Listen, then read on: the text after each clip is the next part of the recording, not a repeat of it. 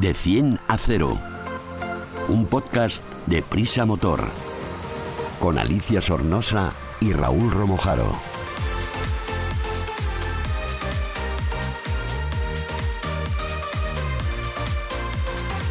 De 100 a 0 es el primer podcast de Prisa Motor, la plataforma transversal dedicada a la automoción del país, AS, 5 días, SER y Huffington Post. El podcast Cero Emisiones. Súbete con nosotros. Hola a todos, soy Alicia Sornosa, apasionada viajera del mundo de las dos y cuatro ruedas. Apretando este botón de start, arranca en silencio nuestro de 100 a 0. Me acompañan en este trayecto semanal Raúl Romojaro. Hola Raúl. Hola Alicia. Redactor jefe de Prisa Motor y Sergio Amado de la revista donde se cuenta mucho más que aquí, elmotor.com. Hola Sergio. Hola Alicia. Hoy os tengo que contar una historia muy divertida que publiqué hace poco en mi Instagram, arroba Alicia Sornosa, y lo dejo, donde además de viajes hago pruebas de algunos vehículos. Estuvo conduciendo por un circuito, sin mano, Raúl. ¿Qué me dices? Fue increíble. El coche tomaba hasta las curvas solito, que me parece algo tan del futuro que, que me hizo gracia y os lo quería contar. Sí, bueno, pero no, no te creas que es tan del futuro porque la conducción autónoma se divide en cinco niveles, algunos de ellos ya están implementados y poco a poco van a ir, van a ir sumándose más. De hecho, a partir del 14 de julio, eh, la Comisión Europea de Naciones Unidas va a permitir a los países que de forma particular eh, den el paso al, al nivel 3 de, de- de conducción autónoma. Pero- Se hará en algunas, en algunas condiciones especiales, no en todo momento, pero si los países, los gobiernos lo consideran, se podrá empezar con esto. O sea, que vamos a poder ir al trabajo leyendo el periódico en vez de conduciendo. No, tanto, tanto como eso no. El, el conductor en el nivel 3 debe permanecer atento al, al manejo del, del vehículo, ser capaz de tomar todas las decisiones y además el quitar las manos del, volante, que es lo, más significativo en, este, en este nuevo nivel, eh, solamente se podrá dar en circunstancias, como decíamos antes, eh, muy específicas para garantizar la seguridad. Por ejemplo, que haya separación eh, física entre los dos carriles de circulación, que la velocidad no supere los 60 kilómetros por hora y que en esas vías no circulen ni peatones ni ciclistas para evitar precisamente el riesgo de que en un despiste o un error eh, pueda haber un atropello. O sea, que encima ahora vamos a volver a tener que comprar coches nuevos que tengan este sistema. Algunos ya lo tienen implementado, de marcas eh, generalmente de, de alta gama. Eh, lo que ocurre que no está funcionando porque, como digo, no es legal y no será tampoco hasta que cada país tome la decisión de eh, autorizar a que este tipo de conducción sea efectiva. Sí que hay ahora mismo coches, ya sabes, que se mantienen en el carril, que son capaces, incluso llevando las manos en el volante, de trazar ellos la, la curva a través de una serie de cámaras y sensores, pero el nivel 3, como decimos, sería que el conductor pudiera desentenderse en, estas determinadas condiciones de manejar el volante, que es un paso muy importante porque todos concebimos la conducción partiendo de la base de que las manos están siempre en el volante. Bueno, pues como yo me estoy haciendo un lío ya a nivel 1, 2, 3, ya no sé ni en qué nivel estoy, eh, dime a quién vas a llamar para que nos explique todo esto y nos lo deje clarito, clarito. Sí, sobre todo para, para conocer qué es lo que hace un coche con este nivel 3. Sabemos que faltará el 4 y el 5, que es cuando se supone que el coche podría ir completamente solo sin intervención humana. Y para que nos lo explique vamos a hablar con Alex Murillo, que es eh, responsable de producto en Audi España y conoce muy bien todo este tema porque está especializado en conducción autónoma y además en su marca ya tienen muchos de estos sistemas implementados. De 100 a 0. Coches, tecnología, conectividad, movilidad, eficiencia y mucho más. Hola Alex, eh, ¿qué tal? Cuéntanos qué, es esto de los puntos del nivel 3, nivel 4, nivel 5 y sobre todo los del nivel 3, que es el que tenemos aquí ya encima de nosotros. Hola, ¿qué tal, Alicia? Em, pues em, los, niveles de conducción autónoma, haciendo un poco de, resumen y de introducción, son unos niveles que se definieron em, ya hace unos años por la Sociedad eh, Americana de Ingenieros y que son los que se aceptan a nivel eh, industria para definir los diferentes grados ¿no? de automatización em, que puede tener un vehículo. Hoy en día, pues ya em, todos los vehículos que están en el mercado pues ya están en un eh, nivel 1, ¿no? donde el coche ya nos asiste, por ejemplo, en el mantenimiento del carril. Esto ya es por normativa obligatorio. Y luego, por ejemplo, ya tenemos también eh, muchos coches en el mercado donde se ofrecen niveles eh, o sistemas de, de asistencia de nivel 2, ¿no? como puede ser un asistente de conducción en atascos o un asistente de aparcamiento que se encarga de la dirección y de, y de y del, o sea, del movimiento transversal y longitudinal del coche. Y de, no, y de no chocarse con los otros dos coches que tenemos eh, para aparcar, no destrozar coche ajeno. y, el, nivel 3 que estamos hablando, que es el próximo que podría llegar eh, por potestad de, cada, de cada país a, los usuarios, ¿en qué consiste? Esto es, em, esto ya, nivel 3 estamos hablando ya, ya no son sistemas de asistencia, sino que aquí estamos hablando de conducción automatizada, ¿vale?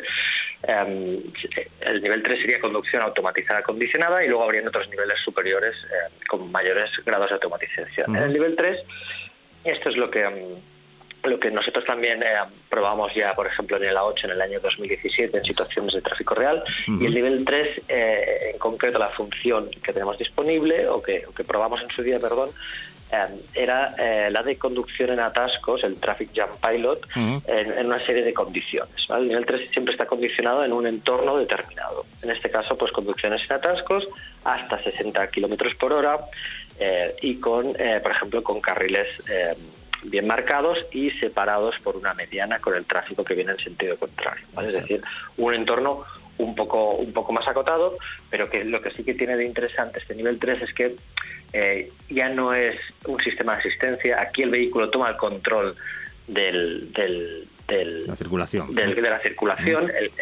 aún así el conductor sigue siendo el, conductor, es decir, no puede estar eh, tiene que estar atento. no, me puedo estar leyendo el periódico, que es lo que yo quería. No, no puedes estar leyendo el periódico, no puedes estar mirando el móvil, em, em, aunque sí que es cierto que se permite una serie de em, lo que llama, lo que se llaman actividades paralelas. Es decir, por ejemplo, podrías estar mirando la pantalla del vehículo. Esta es la parte un poco más eh, peleaguda, pero ¿por qué se permite mirar, por ejemplo, la pantalla del vehículo y no el móvil? Pues porque el vehículo, si detecta que en algún momento Em, tienes que tomar el control, pues porque ya se ha acabado el atasco, ¿no? Se han acabado estas condiciones que decíamos eh, que son las idóneas para que se pueda activar esta función, pues te avisará, ¿no? La pantalla te avisa, tú tienes una serie de avisos y tal. El tu móvil esto no lo puede hacer, el periódico obviamente tampoco lo puede hacer. Entonces, este nivel 3 requiere que siempre que el conductor esté listo para retomar el control. Pero puede retirar las manos del volante, esto es así. Puede retirar las manos del volante, totalmente, sí, sí, sí que esto es una, Eso es una, una, gran avance. Y por lo que nos cuentas a nivel tecnológico, las marcas, como es el caso de Audi, eh, lo tenéis ya bastante desarrollado. No sé si hasta el punto de que en un momento determinado, cuando esto se legisle como tal, no, no sea necesario mucho tiempo para que lo podáis implementar, al menos en determinados modelos, ¿no? A ver, la, implementación de estos sistemas, pues eh, eh que, en su día lo queríamos hacer en la Audi A8, no lo hicimos en su día porque la legislación no estaba no estaba preparada. Quizás en este sentido pues lo desarrollamos demasiado tiempo antes de que estuviera preparada. Y, a ver, requiere tiempo la implementación de estos de estos sistemas porque requiere homologaciones, pues eh, las marcas pues también hay que probarlas en diferentes eh, entornos de circulación real, en diferentes eh, países con lo cual no es algo que pueda ser del día a la mañana. Es algo que, sí que veremos y, cuando pues la legislación esté lo suficientemente clara y sea amplia en el sentido de en muchos países, pues es cuando realmente tendrá, eh, nosotros vemos el sentido poder empezar a ofrecer estos estos sistemas. Y que siempre lo haremos bajo nuestro punto de vista de una forma pues gradual, es decir, no, no queremos someter al conductor, queremos que los conductores se puedan ir adaptando poco a poco a estos sistemas, pero que el cambio no tiene que ser muy, no puede ser muy brusco. Exacto. Alex, muchísimas gracias por toda esta información. Nos queda muy clarito que lo de, lo de ir leyendo el periódico todavía nos quedan unos cuantos años, pero que acabará llegando. Muchísimas gracias.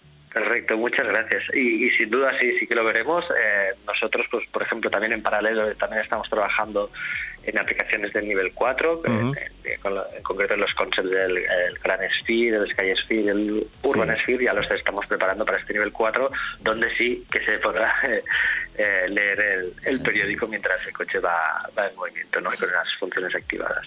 Muchísimas gracias, Alex, por todo. Muchas gracias a vosotros. Bueno, Sergio, ¿cómo va a llevar esto de que, no tengamos que tocar ni el volante la DGT? Porque no nos va a poder poner entonces muchas multas si no depende de nosotros la conducción.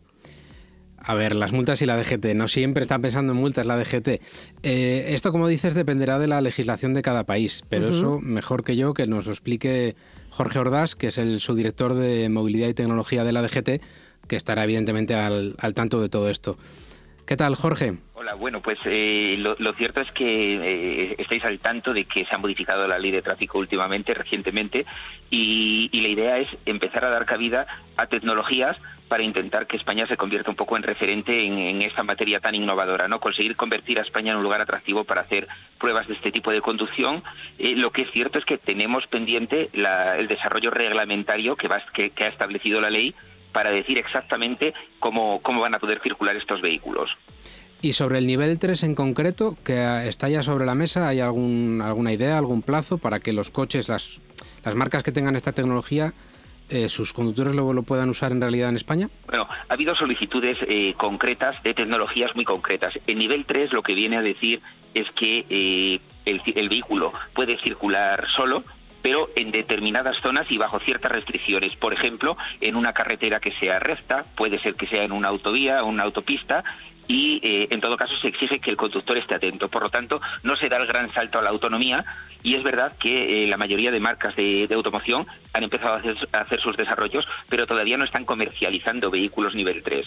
Esta es la realidad del instante. Pero la, DGT en concreto tiene, quiero decir, no, no hay un plazo, no hay una, un objetivo para que esto sea llega a la carretera realmente. no hay un plazo, pero sí que nos gustaría cuanto antes eh, desarrollar el reglamento porque nos lo pide la ley. La ley de tráfico lo ha contemplado y en el reglamento tenemos que contemplar en detalle eh, cuáles van a ser lo que se denomina el, el, dominio operacional de diseño del vehículo autónomo, es decir, en qué lugares ese vehículo que tiene capacidades autónomas va a poder o no circular. Y esto va a tener que venir en el permiso de circulación y hay una serie de cuestiones que, que se han regulado y, este es el estado, es, tal y como lo tenemos ahora mismo contemplado. Y desde el punto de vista legal es complejo que, que convivan eh, los coches como los conocemos hasta ahora con, estos que, que pueden funcionar en determinados momentos por sí solos. ¿Hay alguna algún conflicto entre, entre ambos tipos de coches o no? Siempre ha estado esto en el debate, pero no debería haber ningún tipo de conflicto. Pensemos que el vehículo autónomo eh, debe, debe de valerse por sí mismo sin saber nada de los vehículos alrededor, simplemente que con sus sensores, con sus radars, va a ser capaz de detectar otros vehículos, lo mismo que, que, la persona física, el, ser humano, es capaz y es consciente de lo que le rodea. Pues el vehículo autónomo será capaz de hacer lo mismo y no debería suponer ningún tipo de problema. Es más, eh, en el vehículo autónomo la tecnología va a permitir que en un momento dado, si se produce un accidente, pues tendremos mucho que aprender porque tendremos, eh, habrá toda la información grabada. Sabéis que estos vehículos autónomos van a venir con un dispositivo de caja negra, por lo tanto, todas las imágenes, todos los, los datos captados por esos sensores van a poder analizarse y va a poder mejorarse este tipo de vehículos. Pero en todo caso, eh, repito, el proyecto de vehículo autónomo es algo eh, a medio plazo, no es algo inmediato, no es algo que en un mes vayamos a tener en nuestras carreteras. Yo tengo una pregunta así un poco que se me ha ocurrido. Estos vehículos, cuando cuando ya estén implementados y cuando ya estén en nuestras carreteras o en nuestras ciudades, para empezar, eh, ¿podrán permitir que personas que tengan, por ejemplo, menos visión, que no pueden conducir un vehículo ahora, o un señor más mayor que están más despistados y se les retira el carné, puedan conducir durante más tiempo? Bueno, pues eh, efectivamente esta sería una de las ventajas. Eh, hay otras, ¿no? Que, que, un vehículo ni bebe ni se distrae, pero para el caso en concreto que, que traéis encima de, la mesa, lo cierto es que se verían beneficiados, pero cuando llegáramos a un nivel de autonomía 5 que es eh, en el que el vehículo es capaz de tomar todas las decisiones, no necesita que el conductor esté atento y además puede circular en modo autónomo en cualquier carretera sin tener ningún tipo de, limitación. Y para eso es cierto que todavía queda mucho desarrollo tecnológico. Habrá que esperar entonces, Jorge. Muchas gracias por las explicaciones. Muchas gracias a vosotros.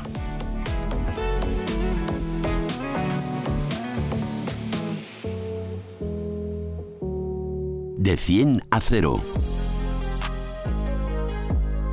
Sergio, hoy te voy a proponer un reto que como siempre estás muy puesto en cosas curiosas. A ver si sabes hilar la conducción de un garrito de la compra, no sé si eres buena amo de casa, con la música que te ponen en el supermercado mientras vas comprando, para que aligeres o para que compres y gastes y gastes más.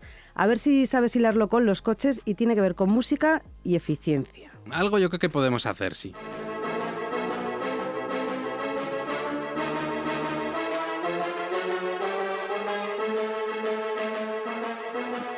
Bueno, ¿esto qué es? Esto no sé si tiene que ver con evidencia o con algún videojuego para atrapar, atrapar iba a decir, para atropellar gente por la calle. Sí, sí. Pero forma parte de algo que te voy a contar ahora mismo.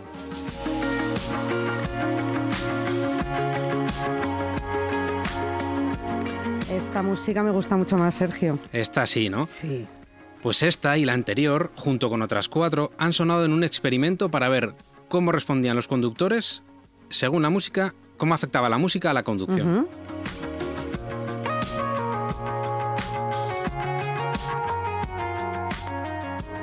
Bueno, cuéntame, que estoy intrigadísima. ¿Con qué coche se ha hecho esto? Con un eléctrico, con el Kia EV6 GT Line. Y a bordo de este coche iba sonando la música y los conductores aceleraban, frenaban o actuaban de determinada manera.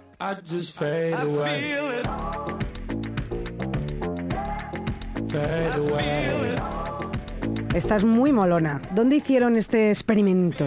En una ruta de 29 kilómetros, con zonas residenciales, zonas urbanas, carreteras secundarias, un recorrido variado para ver las respuestas de los conductores.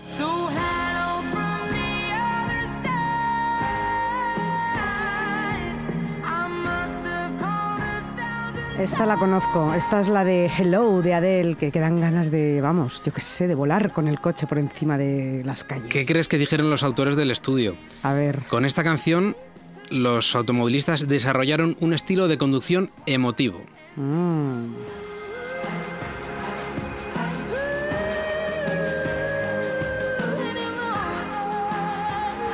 Bueno, ¿y cómo han medido todo esto? ¿Les han puesto pegatinas de esas como en las pelis en la cabeza y con sensores por todos los brazos? Sí, dispositivos para medir respuestas como el pulso, la tensión arterial y a la vez poder, poder compararlas con eh, los registros del coche en cada momento.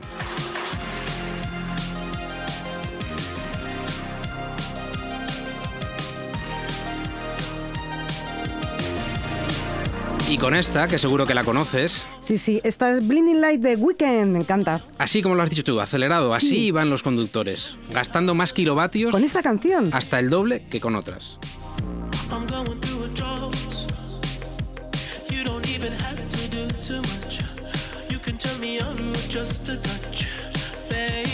No me extraña, súper marchosa.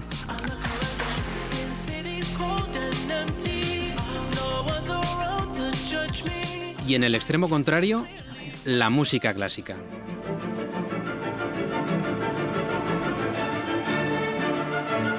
La novena sinfonía de Beethoven. Esta me la sé yo, en do menor opus 125. ¿Y con esto qué, qué, qué pasó? Con ella, con esta música, la conducción resultó hasta cuatro veces más eficiente. Madre mía, muchísimo menos, ¿no? Muchísimo menos, para que dé y dé y dé la autonomía del coche eléctrico hasta lo que queramos. Hasta el infinito. Igual no tanto.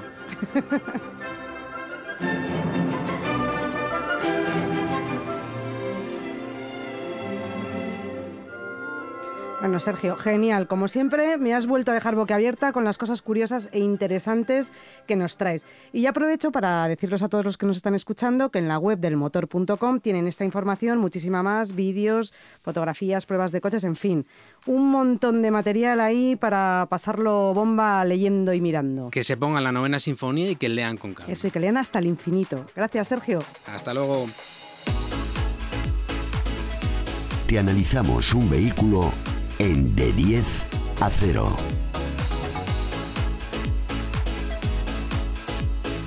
Ya sabéis que después de esta música tan marchosa llega nuestro test picadito del motor. En esta ocasión, Raúl se lo ha pasado bomba este fin de semana con el nuevo Dacia Duster Prestige GLP de 100 caballos 4x2. No voy a decir nada más porque tú nos vas a ayudar a conocerlo un poco mejor. ¿Qué tipo de vehículo es? El Dacia Duster es un sub, pero su característica principal es que tiene un precio muy ajustado, es uno de los grandes éxitos de la marca y del mercado, y en este caso eh, tiene una motorización muy característica que vamos a descubrir ahora y que se ciñe a las siglas EcoG. Ahora te explicaré lo que es. Ahora me lo explicas, pero primero dime qué caracteriza su diseño y carrocería. Pues es un modelo que es bastante conocido, es un, como decimos, un sub eh, de tamaño compacto, mide 430 metros. La marca lo acaba de actualizar con algunos pequeños detalles en los grupos ópticos ópticos que ahora son de LED, la parrilla, las llantas, poco más. Lo ha puesto al día, pero la silueta del, del Duster seguro que es muy conocida por, por nuestros seguidores porque hay muchísimos circulando y es un coche ya popular en el mercado. ¿Cómo es la habitabilidad interior? Es, es, no, no, es un coche muy grande, como decimos, pero dentro de esta, de esta longitud un poco acotada, la verdad es que la habitabilidad es bastante correcta. En el espacio para las piernas, como en la distancia libre hasta el techo para los ocupantes, es más que suficiente. Y el maletero tiene 445 litros, que está más o menos en la media de los sub de este estilo, de este tamaño.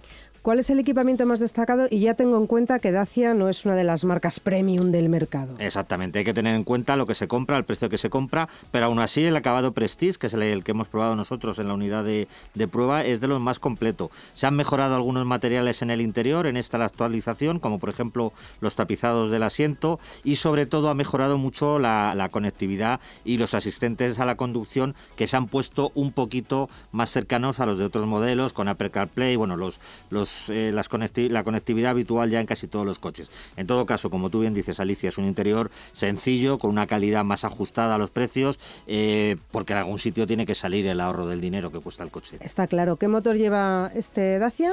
Era una de las características más destacables que te, que te comentaba, porque la versión EcoG puede funcionar con gasolina, eh, de forma normal, o con GLP, con gas licuado del petróleo que, supone un ahorro considerable a la, hora de, repostar. El motor es de tres cilindros con un litro de cubicaje y entrega 100 caballos. El cambio, como, como es previsible en un coche de estas características de, de, precio ajustado, es un cambio manual de seis marchas. De toda la vida. ¿Cuáles son sus prestaciones y consumos?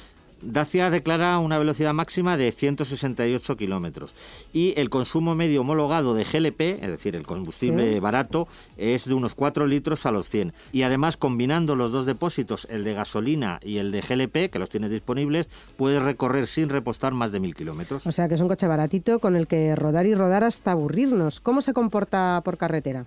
Bueno, no es un coche especialmente ágil en la, en la conducción. Su esquema mecánico de, puesta a punto de, chasis y, demás, pues es también bastante, bastante sencillo, ¿no? Pero aún así es un coche confortable, en autovías funciona con, con corrección y quizá lo que a mí menos me ha convencido es que el, nivel sonoro del, del, motor, al ser un motor pequeñito y de tres cilindros, pues cuando se le exige un poquito, quizá es un poco más elevado de lo, de lo deseable. Bueno, porque te está diciendo, ahí no me achuches tanto, que yo quiero ir más tranquilo. ¿Cuánto cuesta?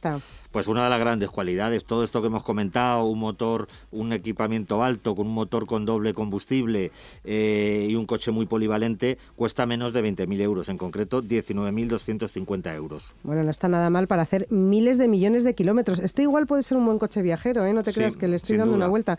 ¿Quién se lo compraría? Yo creo que es para quien busque un sub polivalente, familiar, que sea eficiente, que ahorre combustible también a través del GLP y que es suficiente para, para muchísimos eh, conductores. Eh, de hecho, decimos que es, un, es uno de los éxitos de la marca y en el segmento de los sub también está teniendo una muy buena aceptación. ¿Tiene ciertas carencias?